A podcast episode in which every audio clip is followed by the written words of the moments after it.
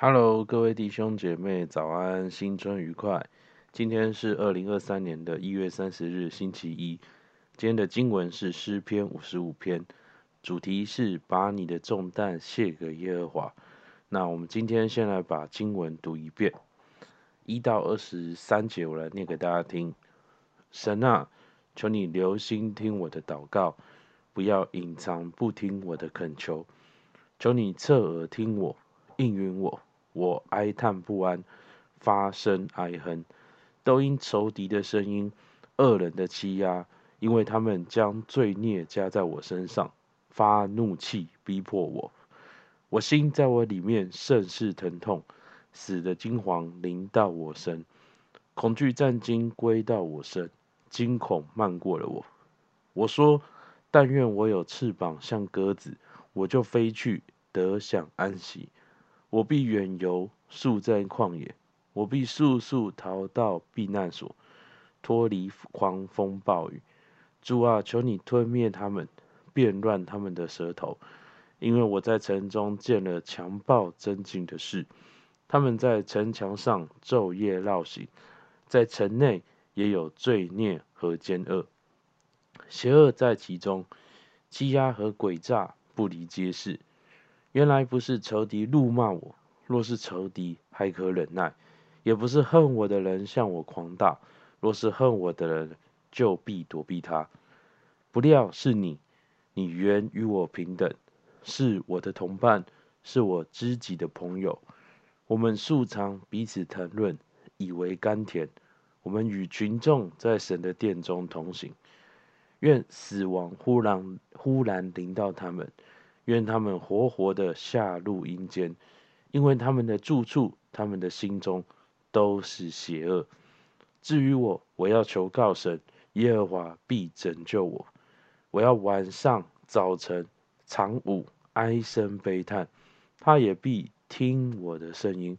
他救赎我命，脱离攻击我的人，使我得享平安。因为与我相争的人甚多，那没有更变。不敬畏神的人，从太古长存的神必听见而苦待他。他背了约，伸手攻击与他和好的人。他的口如奶油光滑，他的心却怀着征战。他的话比油柔和，其实是拔出来的刀。你要把你的重担卸给耶和华，他必抚养你，他永不叫一人动摇。神啊！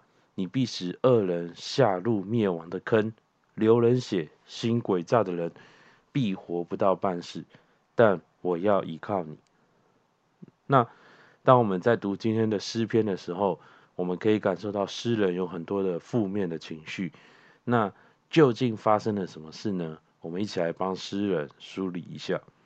在第三节当中，诗人说到恶人的欺压，说到发怒气逼迫我。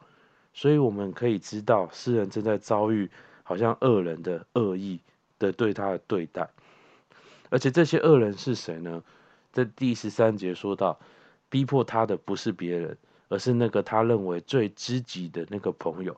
他们好到什么地步呢？在第十四节说到，他们常彼此谈论，讲的是说他们好像至亲的朋友一样，常聚在一起聊天，而且聊完呢。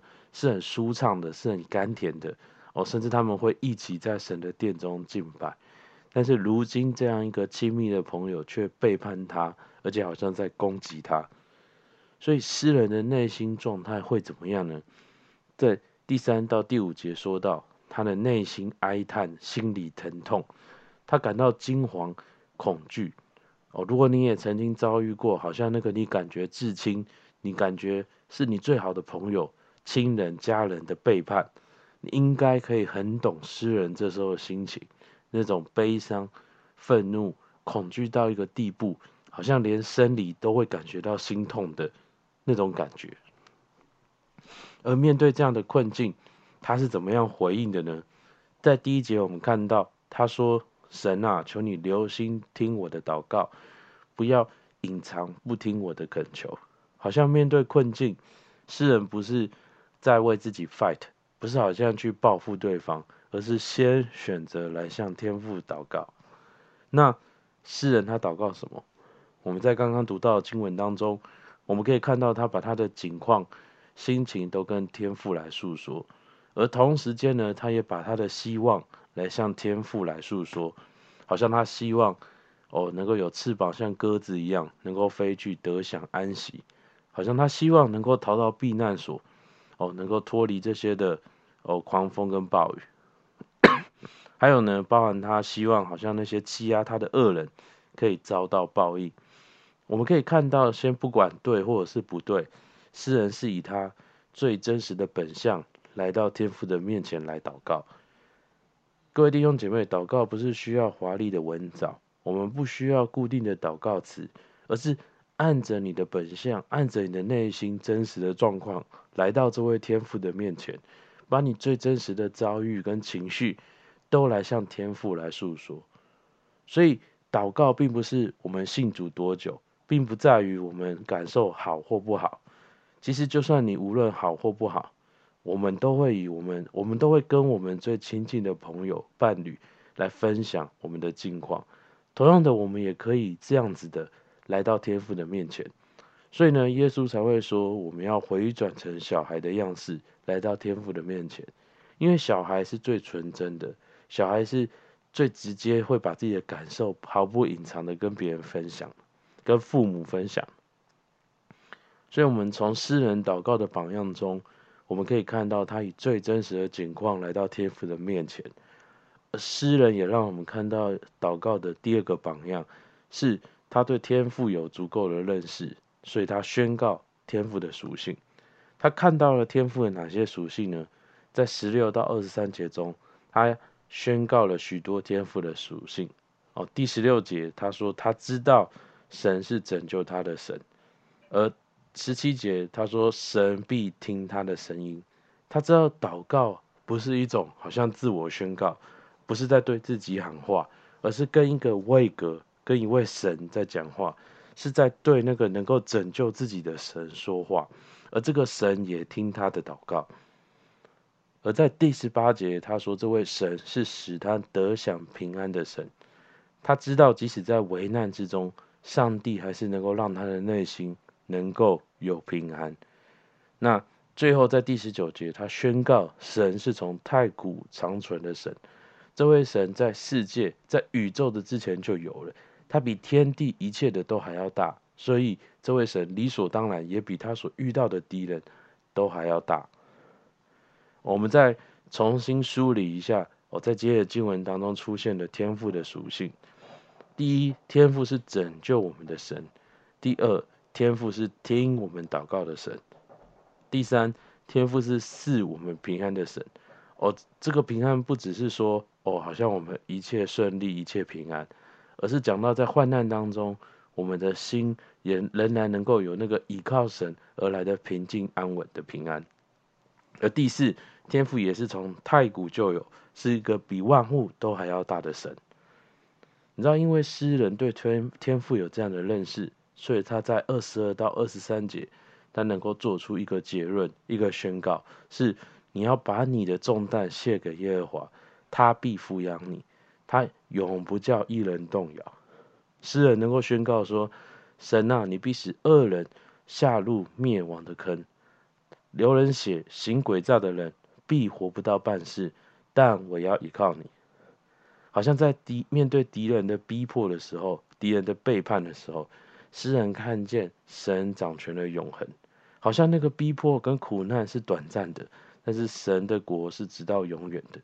所以他能够说，他可以来引靠神，他能够来等候神的工作，等候神的审判，等候神的拯救。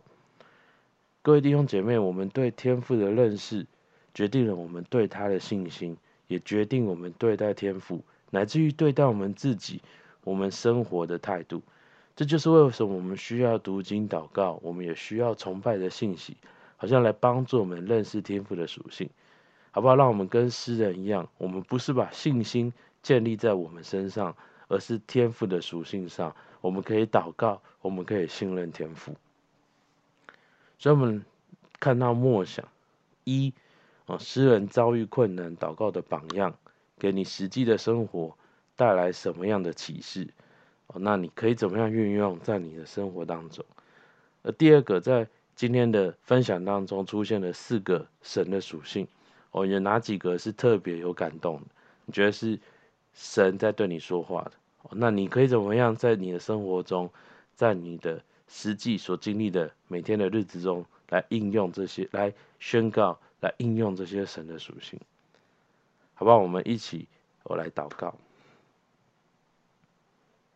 现在天父主还是感谢你，主，因为你说主啊，我们要将我们的重担卸给你，主啊，你必抚养我们。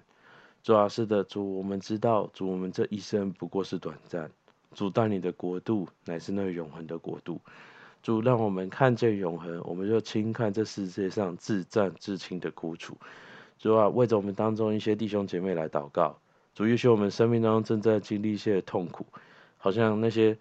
事情带给我们的痛苦，如同今天诗人祷告中所说到的那样，哦，使我们心痛，使我们惊慌。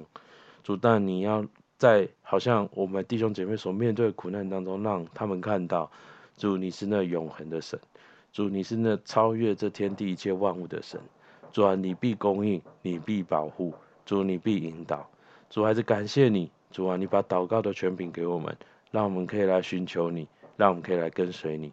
主，还是感谢你听我们祷告，奉耶稣的名，阿门。好，我们今天灵修到这边，谢谢大家。